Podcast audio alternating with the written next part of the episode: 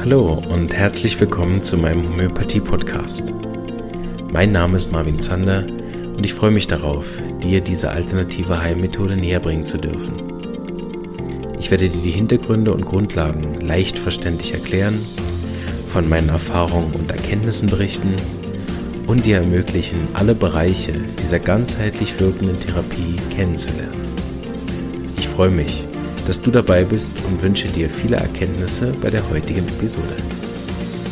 Hallo und herzlich willkommen zu einem weiteren, hoffentlich sehr interessanten Interview, was ich mit dem äh, guten Karl Kuchenbecker machen darf. Und da freue ich mich sehr. Er hat mich angeschrieben äh, via E-Mail, weil er ein ganz, ganz tolles Projekt gemacht hat. Und das möchte ich euch gerne mit ihm zusammen heute vorstellen. Hallo Karl, schön, dass du Zeit genommen hast, bei mir im Interview dabei zu sein. Hallo, habe ich gern gemacht. Ähm, genau, du bist über den Podcast auf mich aufmerksam geworden. Eins meiner Herzanliegen äh, war immer über den Podcast, dass man auch gemeinsame äh, Gemeinsamkeiten in der Homöopathie einfach findet und sich ein bisschen vernetzt. Das ist schon mal sehr gut gelungen, weil durch dich bin ich auf zwei ganz tolle YouTube-Videos aufmerksam geworden, die du gemacht hast und über die wollen wir heute ein bisschen sprechen. Bevor wir aber dahin kommen, lassen wir die Zuhörer noch ein bisschen zappeln und ähm, sprechen erstmal darüber, wer du überhaupt bist und wie deine Verbindung zur Homöopathie ist. Ja, das ist ganz schnell erledigt. Also, mein Name ist Karl Kuchenbecker. Ich bin Gynäkologe gewesen, bin 72 Jahre alt, hatte eine Praxis, die ich jetzt nicht mehr habe. Jetzt bin ich Privatier. Zur Homöopathie bin ich Anfang der 90er gekommen, als ich eine Erweiterung äh, für meine Praxistätigkeit suchte habe, bin auf Akupunktur gestoßen, habe Akupunktur gelernt und dann bin ich auf Herrn Ungern Sternberg gestoßen, bei dem ich mhm. dann äh, die normale homöopathische Ausbildung absolviert habe. Ähm, dann ging meine Rundreise aber weiter. Ich bin auf die chronischen Krankheiten gestoßen, dann erst auf Yves Laborde und anschließend auf die Clemens von Bönninghausen Gesellschaft mhm. in Wolfsburg. Da habe ich dann noch eine zweite Ausbildung gemacht man muss sagen, da hat sich aber meine Zielrichtung schon deutlich verändert. Mhm. Wenn, wenn, jemand so der Wissenschaft verhaftet ist, wie es nun mal jeder ist, der von der Uni hinter sich hat, ne, mhm. und stößt dann auf die Homöopathie, dann ist einem klar, bei aller Begeisterung, dass das eigentlich einen Bruch in der eigenen geistigen Welt darstellt. Ja. Die einen können begründen, warum was wie funktioniert und die anderen sagen, es funktioniert und kümmern sich nicht um das Warum. Für mich war sehr schnell klar, was ist das mit den Potenzen? Wo nichts mhm. kann nichts wirken. Da kann nichts wirken, verdammt nochmal. Das mhm. muss jedem klar sein, es ist auch jedem klar. Und äh, ich habe mich dann von dem Fieber, was ist da los, warum ist das nicht erforscht, so anstecken lassen, dass für mich ab dem Anfang der Nullerjahre es nur noch eine Frage im Kopf gab, wie kriege ich das hin, das nachzuweisen. Dieser Gedanke hat immer äh, im Vordergrund gestanden, auch wenn ich in den Seminaren rumgesessen habe, in denen es um die therapeutische An Wendung ging. Es hat im Untergrund brodeln sollen. Ich wollte nie den Kontakt zur Homöopathie verlieren. Es musste weitergearbeitet werden im Untergrund. Ich kannte das, wenn ich Probleme löse, dann umkreise ich die, beschäftige mich aber nie intensiv mit ihnen direkt. Es brodelt im Untergrund weiter und da wird irgendwas vorgefertigt, sodass man dann nur noch, wenn es richtig gut läuft, zugreifen muss, um dann äh, in die Zwölf zu treffen. Das hat bei mir, dieser, dieser, dieser schwelende Zustand hat zehn Jahre gedauert und dann hatte ich die Lösung und wusste, wie ich weiterzumachen habe. Um halt das Thema Hochpotenzen zu klären. Wirken sie ja oder nein? Darum ging es. Ja. Und das ist natürlich ein, ein super wichtiger Bereich, ne? weil grundsätzlich ist das ja der einzige äh, Gegenargument, das man gegen die Homöopathie hat. Ne? Sobald man sich in die Therapie hineingibt, sobald man in die Patientenführung hineingeht, sobald man auch die Einzelfälle ja kontrolliert, sieht man ja, dass der Erfolg grundsätzlich da wäre. Ne? Und wenn man dann diesen wissenschaftlichen Widerspruch auflösen könnte, äh, das sozusagen auch ja wie die Metastudie in Australien ergeben hat, ne, laut, laut Studienergebnissen, dass es eben ja keine äh, Wirkung über den Placebo-Effekt hinaus geben soll. Ähm, wäre das ja genau der Ansatz, der wissenschaftlich verfolgt werden müsste, nämlich erstmal gar nicht so sehr am Patienten nachzuweisen, äh, sondern einen Schritt weiter vorher anzusetzen, kann man nicht irgendwo zeigen, dass die Hochpotenzen erstmal wirken. Da gibt es ja auch einen anderen Ansatz aus, aus Indien, der in einem der United to Heal Kongresse gemacht worden ist über die Nanopartikel. Und es gibt ja relativ erfolgreiche und ich glaube ähnlich äh, bestätigende Ergebnisse von der Uni Basel, glaube ich, die mit den Wasserlinsen sehr erfolgreich gearbeitet haben und ja da auch das zeigen konnten, dass es einen Unterschied macht, ob sie mit äh, Hochpotenzen arbeiten, mit den Wasserlinsen oder nicht. Und da passt deine Arbeit äh, ja sehr gut hinein, auf die wir gleich kommen. Mhm. Ich möchte vorweg eine, eine Sache nehmen, die mich persönlich ganz besonders beeindruckt hat, ist nämlich diese ähm, Hartnäckigkeit, da 20 Jahre dran zu bleiben. Das hat mich wirklich sehr beeindruckt und ist für mich etwas, was auch so ein bisschen den Hahnemannschen Geist ja hat, ne? der, der sich ja wirklich auch intensiv mit der Forschung auseinandergesetzt hat, bis er seine äh, Auflagen da rausgebracht hat. Er hat ja fast 20 Jahre geforscht, bis er über die chronischen Krankheiten geschrieben Richtig. hat und so. Also das ist ja äh, etwas, wo du ja auch wirklich in, in schon als, also äh, die in die Fußstapfen so, sozusagen von, von dem, von der Beharrlichkeit, wie ich es mal nennen möchte, von Hahnemann auf jeden Fall drin stehst.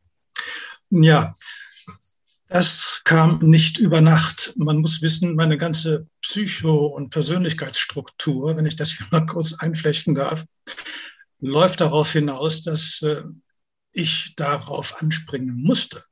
Ich hatte mein Leben lang immer nebenher Projekte laufen gehabt. Das fing mit 18 Jahren an. Immer wenn es hieß, irgendwas geht nicht, irgendwas ist zu schwer, das und das kann nicht sein, dann habe ich mir das durch den Kopf gehen lassen und mich, mich gefragt, geht das nicht doch irgendwie?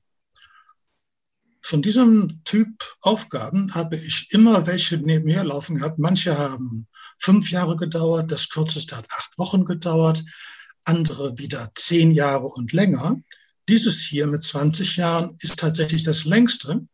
Und all diesen Projekten war gemeinsam, dass es immer einen Moment gegeben hat, der den Durchbruch gebracht hat. Es mhm. gab immer einen Moment, wo ich wusste, sofort wusste, das war eine Sache von ein, zwei Sekunden, sofort wusste, jetzt, jetzt läuft's. Mhm. Und als ich hier bei diesem Projekt jetzt hier diesen entscheidenden Moment hatte, nämlich da, wo der Laserstrahl zwischen den beiden Spiegeln tanzt, da war das der Moment, in dem ich wusste, jetzt kommt Arbeit auf mich zu, jetzt hat das Warten ein Ende, jetzt wird nur noch gearbeitet, verbessert, zerstört, wieder verbessert, wieder aufgebaut, bis es dann fertig war. Also das ist jetzt natürlich ein eigenes Projekt hier, aber der Typ von Aufgabenstellung, irgendwas geht nicht und müsste doch irgendwie gehen, das kenne ich seit, ja, seit 50 Jahren. Ja. Genau, ich, ich mache mal einen kleinen Vorblick, dass die äh, Leute, die zuhören, auch wissen, von welchen YouTube-Videos wir reden. Die sind natürlich verlinkt und ich werde sie wahrscheinlich auch noch auf meinem Kanal nochmal separat auch nochmal hochladen. Ähm, aber man findet sie sehr gut, wenn man eingibt C30 und sie wirken ja doch. Das es gibt Teil 1 und Teil 2. Die gehen etwa beide, glaube ich, 20 Minuten, die Videos, und sind sehr gut aufgebaut, dass man äh, dann auch genau versteht, was Karl da wirklich äh, aus meiner Sicht bahnbrechendes äh, angefangen hat, die ersten Schritte gegangen ist auf einem, einer möglichen Beweisbarkeit für die Wirkung von Hochpotenzen. Das ist äh, ein, ein ganz, ganz wichtiger Schritt, den ich euch auch bitte, auch untereinander, also einerseits anzuschauen und natürlich dann auch bitte weiter zu verbreiten und zu teilen, damit eben dann wirklich wie im, am Ende gewünscht, aber da kommen wir sicher auch noch drauf, dass das natürlich wiederholt, verbessert äh, reproduziert und damit dann weiter auch den Weg sozusagen findet bis hinein in die Physik. Aber das war jetzt sehr weit vorgegriffen. Wir, wir haben ja, glaube ich, wenn ich mich richtig erinnere, zwei große Motivatoren. Ne? Das erste ist ja eben der eigene äh, Drang danach, dieses Problem zu lösen. Das beschreibst du im YouTube-Video sehr gut. Der andere Motivator ist dieses Buch, was herausgekommen ist. Ich weiß nicht genau, wie es jetzt heißt, Homöopathie, die Lüge oder irgendwie so, ne? Ja. Das waren zwei große Motivatoren für dich. Äh, wann ist zu dieser Punkt gekommen, wo du gesagt hast, so jetzt reicht's, jetzt, äh, jetzt kümmere ich mich da so drum und warte auf den, äh, warte nicht mehr, sondern ähm, öffne mich für den Geistesblitz mit den Spiegeln. Ja, das Öffnen für den Geistesblitz, ja, das ist es. Ja, das ist es. Das beschreibt es sehr gut. So läuft es jedes Mal ab, wenn ich eine, Idee hatte, die den Durchbruch gebracht hat. Das kann ich dir ziemlich genau sagen. Es war im Sommer 2012 ist das passiert. Hm, den Vorläufer kenne ich jetzt nicht mehr so genau, aber da fiel mir dieses Buch in die Hände und ähm, da stand einem drin die Tatsache, dass hier dieses Wirken der Hochpotenzen ihn erinnert an ein Einhorn. Ja? Mhm. Und da dachte ich, Menschenskind, dieser, dieser Christian Weimeyer, der ist sehr, sehr von seiner Position innerhalb der Wissenschaft eingenommen und ist einer derjenigen, die immer wieder immer wieder auftreten und behaupten, dass der aktuelle Stand der Wissenschaft der endgültige ist, dass es mhm. allenfalls noch kleinster Korrekturen bedarf, aber dass man nicht mehr weit weg vom Endzustand ist. Revolution also ausgeschlossen mhm. ist das für ihn. Ja?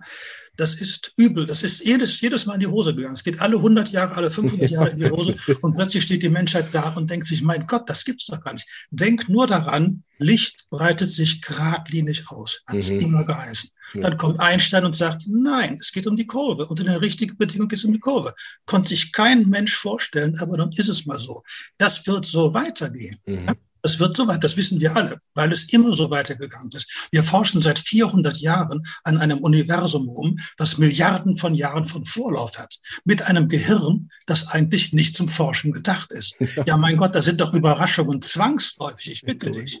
Ja, gut, also ich lese das Buch und denke, verdammt nochmal, jetzt kommt er mit seinem Einhorn und bläst sich da auf, fühlt sich unangreifbar, mach was, mach was, mach was. Ja, da bin ich am 3. Oktober in meine Praxis gegangen, das war der Feiertag und ich hatte immer schon das Gefühl, darf ich eigentlich so lange reden, wie ich jetzt rede? Ja, ja, sehr gut. Und ich hatte schon immer das Gefühl, es muss über den Puls laufen. Es muss über diesen Puls laufen. Guck doch mal nach, wenn du da einfach einen Laserpointer auf diesen Puls in der Armbeuge drauflegst und sechs Meter weiter an der Wand zu deinem Untersuchungszimmer an der Tür lässt du dann diesen Laserpunkt hoch und runter springen. Wie hoch springt der da? Ja, er sprang einen Zentimeter. Das ist natürlich nichts. Ne? Und äh, dann ging's los. Wie verstärke ich das? Wie verstärke ich das? Wie verstärke ich das?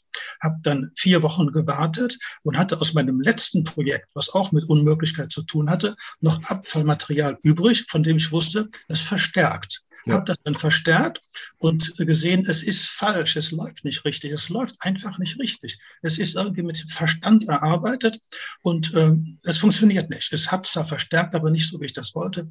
Und dann kam ich in die Situation rein, in die ich dann immer, in der ich dann immer bin, wenn der Gedanke kommt, der entscheidende Gedanke kommt, gucke da auf einen Teil meiner Versuchsanordnung und plötzlich kommt der Blitz und ich sehe das Licht, das auf einem normalen Planspiegel fällt, sich so verhält, wie es sich verhält, aber die geometrische Gesetzmäßigkeit, die man dahinter, dahinter steckt, die übersieht man. Ich habe sie in dem Moment erkannt und dann sofort weitergedacht und konnte dann weiterarbeiten, in einem Rutsch durcharbeiten. Allerdings fünf Jahre, weil es immer hieß, verbessern, verbessern, vereinfachen. Ja. So ist es gelaufen. Also dieser Weimeyer ist es gewesen mit seinem überheblichen Buch. Leute, wie soll es sein? Von nichts kommt nichts. Ja, von kommt, was willst du? Was soll das denn? Es ist wie Einhorn, ja? Bitte beweis das doch, beweis es doch. Und ich habe ihn dann noch in der Talkshow gesehen, zusammen mit Halaschka, die, äh, Nathalie Grams habe ich gesehen, dann noch Professor Köberling, der sich dann zurückgelehnt hat und gesagt hat, Forschung in der Homöopathie, was soll das? Es braucht nichts geforscht zu werden.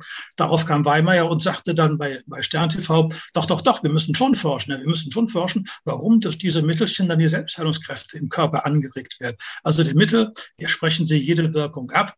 Und für meine Überzeugung war, das ist natürlich Quatsch. Wir sehen etwas anderes in der Praxis, wenngleich die Heilungserfolge nicht weit, weit, weit über das Placebo-Effekt Placebo hinausgehen.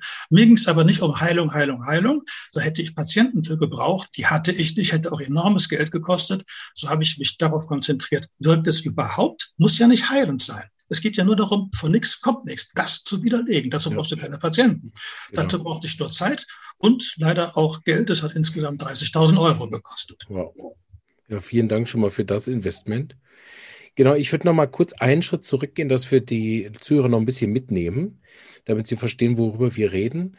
Ähm, und zwar ist ja sozusagen die, die Grundidee, was du äh, beobachtet hast, ist ja, dass es äh, Homöopathen gibt, die ihre, ihr Similimum, ähm, also das Similimum, das bestpassendste, ähnlichste Mittel, eigentlich herausfinden über die Pulsstärke-Messung würde ich mal so sagen, vereinfacht. Ne?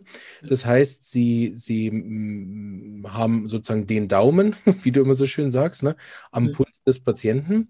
Und wenn die, wenn das korrekte, in Anführungsstrichen, also das ähnlichste Mittel in den, ja, nennen wir es mal Energiefeld vom Patienten eindringt, dann verstärkt sich der Puls in der Stärke, also nicht in der Frequenz, nicht, dass er schneller wird, sondern er wird wie stärker. Und da, da das sozusagen mit dem Daumen messbar war, hast, korrigiere mich, wenn ich falsch liege, hast du gedacht, sehr gut, das müsste ich jetzt nur noch äh, sozusagen ähm, objektivierbarer und damit wissenschaftlich nachvollziehbar machen. Das erklärst du hervorragend in den Videos, kann ich jetzt nicht so wiedergeben. Ähm, was es dafür nachher alles braucht, dass es nachher wissenschaftlich auch äh, verhebt. Und äh, das ist eigentlich die Idee gewesen, diesen Effekt, den man, den man, äh, äh, den die Therapeuten da feststellen, wenn das ähnliche Mittel in den Energiefeld kommt, dass man das nachher natürlich richtig schön auch äh, Placebo kontrolliert, verblindet, hast du alles super erklärt in den Videos, dann nachher äh, objektivierbar misst. Ja, so ist es. Genau so richtig wiedergegeben. Ja. Die Therapeuten haben ihren Daumen an der Radialis des Patienten, bringen das Mittel, die möglichen Mittel in das Energiefeld des Patienten. Und eines von diesen Mitteln ist dann dasjenige, das einen richtigen, schönen, wie Sie sagen, tastbare Pulsveränderung bewirkt. Die macht eine Radialis. Ich habe die einen halben Meter höher, die Arterie genommen, die Brachialis. Da dann dieses feinste Signal 40.000, nee, 4.000 Mal verstärkt und dann hatte es eine Stärke, die messtechnisch bequem zugänglich war. Genau, das wird in den Videos, das besprechen wir jetzt nicht im Detail, weil das könnt ihr sehr gut in den YouTube-Videos nachgucken. Da sieht man es auch nachher mit Bildern. Deshalb würde ich gern zu einem äh, Punkt springen, den ich sehr interessant fand, weil ihr habt ja denn äh, da gab es einen Zufallsgenerator hinten dran, der sozusagen euch verblindet hat, damit ihr nicht selber ja. wisst, ne, damit es ja. keine, wie heißt das so schön, ich glaube Bias, Bias, ne, ja. hat in den, in den Versuchsanordnungen. Und ihr habt ja sozusagen mit dem äh, Placebo getestet und aber auch mit dem Similimum. Ja. Und da hatte ich eine, eine Frage, die mir gekommen ist bei den Videos, die ich dich gerne fragen würde. Und zwar, wie seid ihr denn sozusagen im Vorhinein darauf gekommen, was das Similimum für diesen Patient ist? Weil ich habe gedacht, eben, sonst hättet ihr eine Riesenarbeit gehabt, sozusagen erstmal überhaupt herauszufinden, wer es jetzt ist. Weil äh, sonst, sonst hätte es ja auch sein können, dass man einfach irgendein Mittel testet, was ja ihm jetzt gar nicht passt, dann hätte man ja auch kein Ergebnis gehabt. Also wie habt ihr im Vorhinein das äh, Minimum ausgesucht? Ähm, wir sind bei einer Therapeutin gewesen, die in dieser Akademie, in der das gelehrt wurde, diese Art von Homöopathie gelehrt wurde, nämlich herausfinden das Simile über den Puls, sind wir gewesen und haben testen lassen. Ich muss oh, dazu sagen, der Ehrlichkeit mhm. habe dazu sagen, ich bin selbst der Proband gewesen.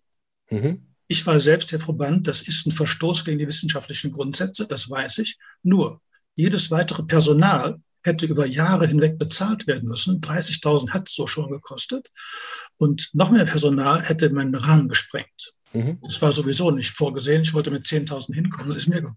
Also ich bin dahin, wusste, die kann das, hat mich testen lassen und äh, habe gehört, ja, Tuberkulinum C30 macht einen schönen Ausschlag. Mhm. Dann bin ich zu einer zweiten Therapeutin gegangen, die es auch konnte, habe ihr nichts gesagt und gefragt, was ist denn? Check mal aus, hier sind fünf, sechs Röhrchen, welches von denen ist es? Ja, Tuberculinum C30. Da hatte ich zwei Aussagen, habe mich dann darauf verlassen und äh, dieses Mittel ist dann auch konstant C30 über die ganze Zeit hinweg geblieben. Also ein Wechsel des Konstitutionsmittels, des Miasmas und so weiter und so weiter.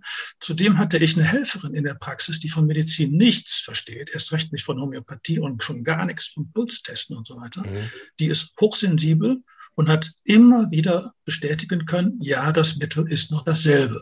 Mhm. Und so konnten wir dann die ganze Zeit mit Tuberculinum C30 gegen Laktose C30 testen. Ja. Das heißt, das, äh, das äh, Placebo war ebenfalls in der C30 potenziert. Mhm. Genau, so meine zweite Frage. Aber entscheidend, entscheidend ist natürlich gewesen, die Verblindung muss sein. Wir wussten genau. zwar immer, hier ist, es geht um die Paarung Placebo und äh, Tuberkulinum T30. Aber wir wussten nie, wie ist die Paarung denn jetzt im Moment? Was testen wir da jetzt die nächsten sechs, sieben Wochen? Ist das Placebo gegen Placebo oder ist das das Mittel gegen Placebo? Ja. Mittel gegen Mittel macht ja keinen Sinn, aber Placebo gegen Placebo haben wir laufen lassen und die Paarung Simile und, Tuber, äh, Simile und äh, Placebo. Sehr gut. Und ähm, Genau, das wäre auch meine zweite Frage gewesen. Wie hat man sozusagen sichergestellt, dass es sozusagen nach den gewisse Zeit, wenn man dies wiederholt hat, immer noch das richtige Mittel ist? Aber das hast du ja äh, jetzt beantwortet. Ähm, vielen Dank dafür schon mal. Das war so eine Sache, die mir noch so ein bisschen gefehlt hatte. Aber das, äh, genau, hast du gut erklärt. Vielen Dank. Ähm, was noch eine andere Sache war, wo ich gern mit dir drüber sprechen würde, war, was du jetzt sozusagen am Ende gezeigt hast, ist ja dann diese verschiedenen ähm, Kurven, nein, nicht Kurven, diese, ah, wie heißen sie? Balkendiagramme? Genau, die Balkendiagramme waren ja nachher ähm, mit diesen 1500 äh, Versuchsdurchführungen sozusagen dann nachher ähm, ausschlaggebend. Und insgesamt gibt es, glaube ich, wenn ich das richtig verstanden habe, vier Reihen, die du durchgeführt hast. Ja. A 1500 Testungen. Ne? Ja, ja ich, habe, ich habe in einer Serie 1500 Mal das Simile herangeführt und 1500 Mal das Placebo, mhm. wenn die Paarung Simile-Placebo lautete. Genau, ja. Eine andere Paarung war Placebo gegen Placebo. Und auch von diesem habe ich 1500 Mal das eine Placebo und 1500 Mal das zweite Placebo. Ja. Also eine Messreihe hat immer 3000 umfasst. 3000 ah, okay. Annäherungen von Röhrchen an Haut. Verstehe. Aus der Distanz, keine Berührung. Genau, ja, das, genau. Und ähm, was, was mich jetzt sozusagen da noch interessiert, ist, dass du vielleicht am Schluss das nochmal richtig schön zusammenfassen kannst, weil man sieht es ja nachher in den, in den Videos, oder? Aber was für den, für den Laien, der jetzt wirklich wissenschaftlich gar nicht rauskommt, sondern die meisten sind Homöopathen, die zuhören, Therapeuten allein. Was ist sozusagen das Endergebnis von der Versuchsreihe, die du gemacht hast? Also was ist der, der sichtbare Unterschied zwischen Placebo gegen Placebo und die in dem Fall Tuberculinum C30 gegen Placebo. Ja, das ist jetzt, lässt sich beschreiben. Ich bezweifle aber, dass das dann auch dem Zuschauer klar wird. Klar wird es über die Bilder. Ich habe ja mhm. nicht ohne Grund die Simulation vorher laufen lassen, damit über die Simulation klar ist, wie die Bilder sich entwickeln, die schließlich belegen, tatsächlich, da ist ein Unterschied. Und wenn dann die Balkendiagramme, die durch die Messungen zustande gekommen sind, dem Bild ähneln, was durch die Simulation den Effekt bezeigt, dann ist das der Beleg dafür, dass da was passiert. Ja, was äh, soll man sagen? Also ich habe immer, um das jetzt doch mal hier ähm, über Sprache zu vermitteln, ich habe immer zehn Pulse aufgezeichnet zehn Pulse. Aufzeichnen, wie das geht, wird aus, aus dem Video klar. Mhm. Und immer geguckt, wie hoch sind die Ausschläge. Bei den ersten drei Ausschlägen, bei den ersten drei Pulsen, Entschuldigung, haben wir den Körper sich selbst überlassen und mhm. haben bei Puls 4 angenähert, entweder das eine oder das andere. Das mhm. wussten wir ja im Einzelfall nicht.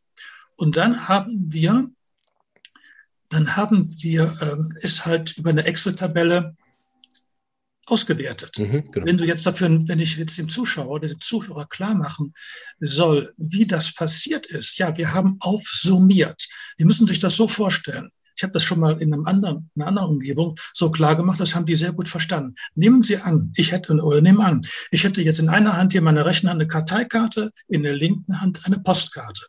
Die Frage lautet, welche von den beiden ist dicker? Mhm. Unterschied haben. Karteikarte dicker als Postkarte oder umgekehrt. Mhm. Das sieht man den Karten aus einem Meter Entfernung nicht an. Korrekt. Sieht man nicht an. Was aber, wie kann man trotzdem auf eine einfache Weise die Unterscheidung herstellen? Man, man stapelt einfach von jeder Sorte tausend aufeinander. 1000 oder 10.000 stapelt man aufeinander, dann ist auch aus einem Meter Entfernung klar, welcher Stapel höher ist. Genau, ja? Und wenn es nur ein Zentimeter ist, ist es so klar. Macht man sichtbar. Und so haben wir, und so habe ich jetzt hier in diesem Fall alle Messungen aufeinander gestapelt. Puls 1 1500 mal aufeinander gestapelt, Puls 2 1500 mal Puls 3. Und wenn bei Puls 4 eine Änderung war gegenüber den ersten drei Pulsen, dann müssen die Balken da höher gewesen sein. Korrekt. Aber erst ab Puls 4 und erst durch die Addition. Wie bei Karteikarten und Postkarten, deren Unterschied sich auch erst durch das Stapeln zeigt. Ja. Das Verstanden? heißt eigentlich, diese, diese Puls, wir haben es ja vorher so genannt, also die Pulsverstärkung, Ne? Ja. Die hast du sichtbar gemacht, du, ich sag mal ganz vereinfacht, ne, durch diesen Laser. Ja. Und das wiederum verstärkt nachher, ja. damit, damit sozusagen, wenn das im Millimeter oder noch kleineren Bereich nachher läge, ne, ja. dass man es sozusagen so verstärkt, nachher, dass man nachher eben, wie du eben schon gesagt hast, einen Unterschied wirklich auch wahrnehmen kann, ja. objektiv nachher, zwischen Postkarte und Karteikarte. Oder eben der Unterschied zwischen äh, dem, dem Placebo-Puls ja. und dem Tuberculinum C30-Puls, dass der nachher sichtbaren Unterschied ja. ist, unter der Voraussetzung, dass das Tuberculinum C30 natürlich einen Einfluss hat, ja. sonst würde man ihn ja neben nicht sehen. Ne? Richtig, ne? ja. Ähm, dass sozusagen über das nachher sichtbar geworden ist, und das wäre jetzt sozusagen dein Satz, ne?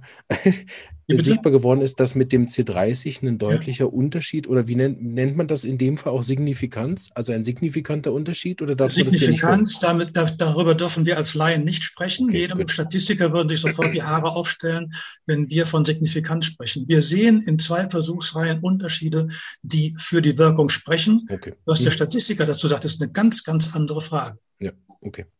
Dann sagen wir nicht Signifikanz. Einverstanden. Ich kann dir aber eins dazu sagen. Dieses Balkendiagramm, das ich da gezeigt habe, ne, hat ja in den ersten drei Balken niedrige Balken und in den mhm. nächsten fünf höhere Balken. Mhm. Das ist, insgesamt gibt es 256 Kombinationen von Balken, mhm. wenn es acht sind.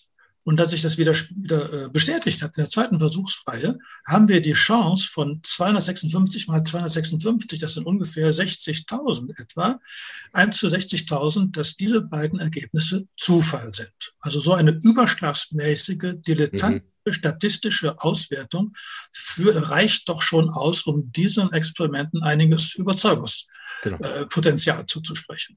Und das ist ja auch ganz klar dein Standpunkt. Das finde ich sehr schön, äh, dass man sich sehr gut anhören kann im zweiten Teil, dem Ende sozusagen oder ab dem Mittelteil, dass es wirklich auch ganz klar ist, dass das ein, ein Startschritt gewesen ist, allerdings ein sehr erfolgreicher Startschritt wie man doch dazu äh, fügen kann, einfach dadurch, dass sich eben dieser Unterschied auch gezeigt hat, mhm. tatsächlich.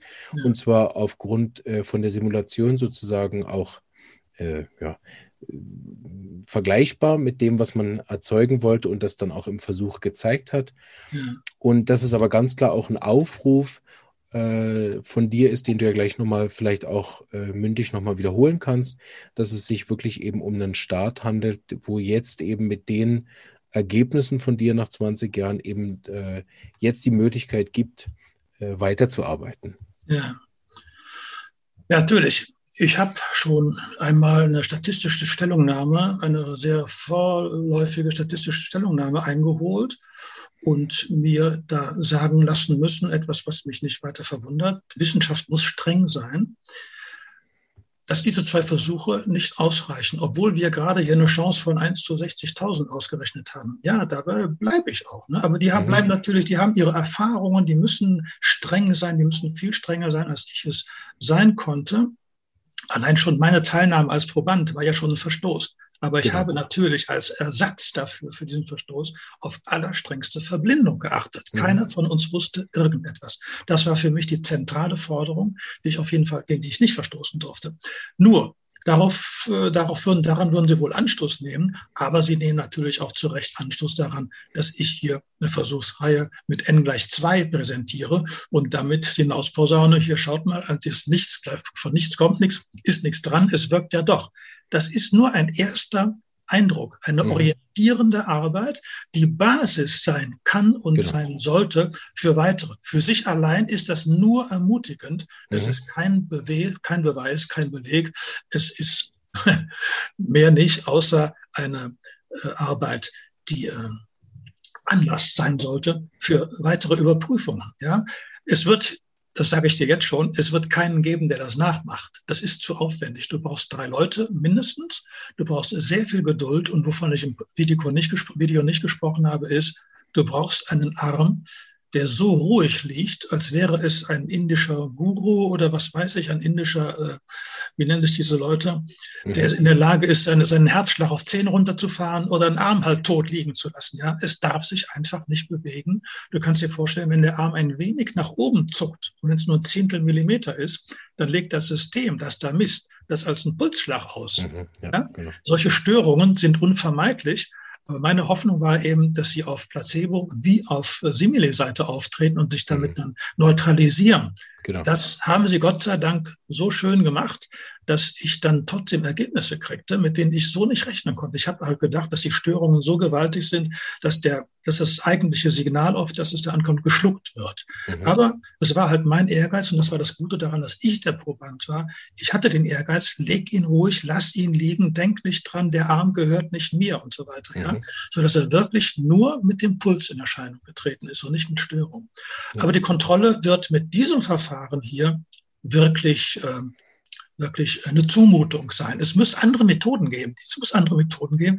Du musst dir vorstellen, es gibt ja unsere, unsere Strecke hier, Laserstrecke von hier bis zum Mond, weil die Astronauten 1969 da so einen Reflektor hingestellt haben, sodass man jetzt in der Lage ist, die Monddistanz auf einen Zentimeter genau zu messen. So etwas muss auch am Arm möglich sein. Wenn ich hier unterschiedliche Schwingungen in der Pulsgeschichte da in der Armbeuge messen will, dann geht das mit irgendwelchen Reflektoren, die an der Decke ange, äh, angebracht werden, so dass man auf Nahdistanz und berührungslos diese Entfernung auch messen kann, aber nicht mit den Hobby-Methoden, die ich da angewendet mhm. habe. Ich habe meine, meine Versuchsanlage, dazu habe ich Sperrholz und Laubsäge gebraucht, ja, ja du hast genau. ja gesehen, ja. Aber wenn es richtig technisch, te richtig technisch orientiert rangehst, dann sind sehr viel feinere und weniger aufwendige Methoden möglich. Genau, und das ist, glaube ich, auch das Fazit dieses Interviews und deine zwei Videos, die ja ganz klar auch als das deklariert sind im YouTube. Das äh, finde ich auch äh, gut, dass man sozusagen den, den Erfolg, den man gemacht hat, nennt, ohne dann gerade eben übertreiben zu müssen und man hätte jetzt alles fertig bewiesen. Ne? Das ist ja auch immer ein Problem. Und das fand ich, äh, hat einen unglaublich professionellen Eindruck bei mir hinterlassen. Ich habe die Videos zweimal geschaut und äh, auf jeden Fall, äh, mich hast du begeistert. So hoffe ich, dass wir auch viele andere damit noch begeistern können. Und ähm, ja, wenn du möchtest, äh, gehört dir sonst das letzte Wort. Ja, natürlich ist die Versuchung groß bei solchen Ergebnissen, die mich ja total überrascht haben. Wenn du glaubst, ich hätte am Anfang äh, gedacht, ich drehe jetzt das große Ding. Das, jetzt zeige ich es Ihnen, als ich das erste Mal den, das Licht zwischen den Spiegeln hatte und sah, was das für ein Verstärkungseffekt ist. So, jetzt rufe ich die Revolution aus. Mich trennt nur noch ein kurzer Schritt davon. Ich habe keine einzige Sekunde damit gerechnet, dass diese Ergebnisse rauskommen. Ich habe vor mich hingearbeitet, fünf Jahre vor mich hingebastelt und gedacht, was machst du hier überhaupt? Du bist doch Wissenschaftler oder wissenschaftlich orientiert. Da kann nichts rauskommen. Andererseits habe ich die Gesichter der Therapeuten vor mir gesehen, die den Puls tasten. Da war absolute Sicherheit drin. Die Sicherheit im Gesicht meiner Helferin, die den Puls gesagt hat und immer gesagt hat, ja klar, da ist was wo ich nichts geführt habe. Mhm. Also ich habe meine wissenschaftliche Ausbildung als einen Pol und die Erfahrung mit den Tastern auf der anderen Seite. Dazwischen ich und wusste nicht, in welche Richtung soll ich mich spielen. Ich habe einfach stur weitergemacht und nie, auch bis zur ersten Auswertung, äh, gedaubt, gedacht, dass da irgendwas bei rauskommt. Ich erinnere mich noch an meinen Pulsschlag, als ich die Ergebnisse als ich da Entblindung vorgenommen habe, ne? bei, dem äh, bei der Entblindung von der ersten Serie Simile Placebo habe ich gedacht, komm, jetzt guckst dir an und dann ist endgültig, hast du dieses Thema aus dem Kopf, du hast alles gegeben und ist halt schief gegangen. Ja, das gibt's halt mal, ne? macht ja nichts. Ne? Und dann sehe ich da mein Balkendiagramm und denke, was ist das denn? Puls bei den 65, die ich in Ruhe habe. Und dann habe ich den zweiten aufgemacht und da, erst da, nach fünf Jahren, ist der auf 90 hochgeschnellt. Ja, erst da habe ich eine Chance gesehen, verdammt nochmal, du kriegst genau das Balkendiagramm, das den Einfluss verrät. Jetzt kommt es drauf an, erst beim zweiten. Bis dahin habe ich zwar intensiv gearbeitet, wie ein Besessener gearbeitet, aber ohne innere Anteilnahme und ohne Erwartung. Die Leute sagen immer, es gibt ja diesen Spruch, du musst an das glauben, was du, was du nimmst, dann wird das auch alles wahr. Ne? Ich habe einen Scheißdreck geglaubt, ich habe gar nichts geglaubt und äh, habe dann erst mich vom Ergebnis überraschen lassen. Ne? Es ist nicht so, dass da Wunschdenken wahr geworden ist. Ich hatte den Wunsch, nee, ich habe noch nicht mal die Erwartung gehabt. Ja. Super. Vielen Dank äh, für das äh, tolle Interview. Ich hoffe, dass wir viele Leute damit erreichen und eben wirklich einen nächsten Schritt machen, weil ich habe natürlich als Therapeut sofort den übernächsten Schritt im Kopf. Selbstverständlich, ne? Weil wenn man natürlich ein Messverfahren äh, entwickeln könnte, was diese Pulsveränderung misst, ne? dann ist man ja, wäre der logische übernächste Schritt, das dann nachher in die Praxen zu bringen, in irgendeiner Form und Weise. Also und damit die Homöopathie nicht nur natürlich zu belegen, sondern auch in, in einer gewissen Art und Weise auch nochmal äh, voranzubringen, ähm, sei es, dass ich, dass ich wieder mehr, also zum Beispiel in meiner Homöopathie-Ausbildung gibt es das überhaupt nicht als Bestandteil. Ne? Mhm. Ist ja auch mal ein, ein, interessanter Punkt für mich gewesen. Ich hatte bis dato äh, davon wirklich nur ganz rudimentär gehört, gar nichts sozusagen gewusst. Wir haben das, wir haben das höchstens als Symptom über das Repertorium gekannt, ne? Pulsveränderungen, mhm. so, aber darüber hinaus war jetzt da nichts, ne? Das mal ein Punkt, aber natürlich auch äh, die Homöopathie natürlich dann im, im übernächsten Schritt äh, damit eventuell auch noch präziser und damit verlässlicher und wirk wirksamer zu machen als bisher, mhm. ist natürlich auch ein doppeltes Anliegen dann auch wieder für jeden Homöopathen. Ne? Mhm. Und sei es nur, dass man damit einen Anhaltspunkt bekommt, was man ja von mir aus dann mit dem eigenen äh, Erfahrung nochmal überprüfen kann. Mhm. Äh, oder dass, wie das in dem Video, glaube ich, gemacht worden ist, dass man erstmal sozusagen auf de, das auf drei, vier Mittel eingrenzt und es dann zum Beispiel testen könnte mhm. mit solchen Sachen. Das mhm. ist natürlich jetzt so eine weite Zukunftsmusik, aber das ist etwas, wo, wo mein Gehirn dann klar zwei Schritte noch weitergeht und denkt, das ja, wäre natürlich äh, im doppelten Sinne revolutionär. Ja. Super, dann danke ich dir, wünsche dir ganz, ganz einen äh, tollen Abend noch und äh, habe mich sehr gefreut, mit dir darüber sprechen zu dürfen. An alle Zuhörer hoffe ich, ihr habt es auch genossen und seid jetzt wild darauf, die YouTube-Videos zu schauen, wo der Karl uns das wirklich ganz dezidiert, detailliert und Schritt für Schritt erklärt, was er da gemacht hat. Und auch gegen Ende äh, eine sehr wunderbare Prise Humor präsentiert. Da will ich aber auch nichts vorweggreifen. Das hat mich äh, auch beim wiederholten Gucken also sehr amüsiert. und äh, genau, wenn Fragen sind, dürft ihr mir gerne schreiben äh, oder unter die Videos kommentieren. Und eben, wenn ihr dem Karl direkt über seine YouTube-Videos schreiben wollt, nochmal hier gesagt, äh, einfach eingeben im YouTube C30 und sie wirken doch. Das sind zwei Teile. Da könnt ihr die Videos schauen. Und grundsätzlich ist der zweite Teil der, wo nachher die Ergebnisse präsentiert werden, wo im ersten die Versuchsanordnung gemacht wird. Danke, Karl. Noch ganz einen schönen Abend und äh, vielleicht kreuzen sich unsere Wege ja nochmal. Wäre schön. Ciao. Ja, vielen Dank für das Interview.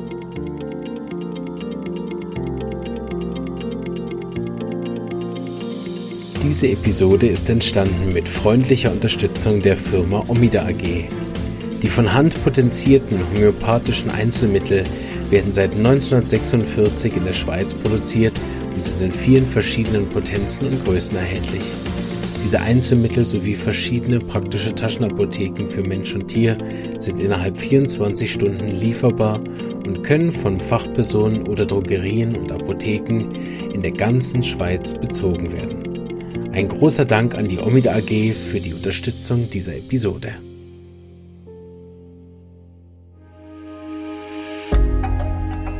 Wenn dir diese Episode gefallen hat und du den Podcast auch unterstützen möchtest, freue ich mich, wenn du ihn persönlich weiterempfiehlst und so auch anderen ermöglicht, sich über diese wunderbare Heilmethode kostenlos zu informieren.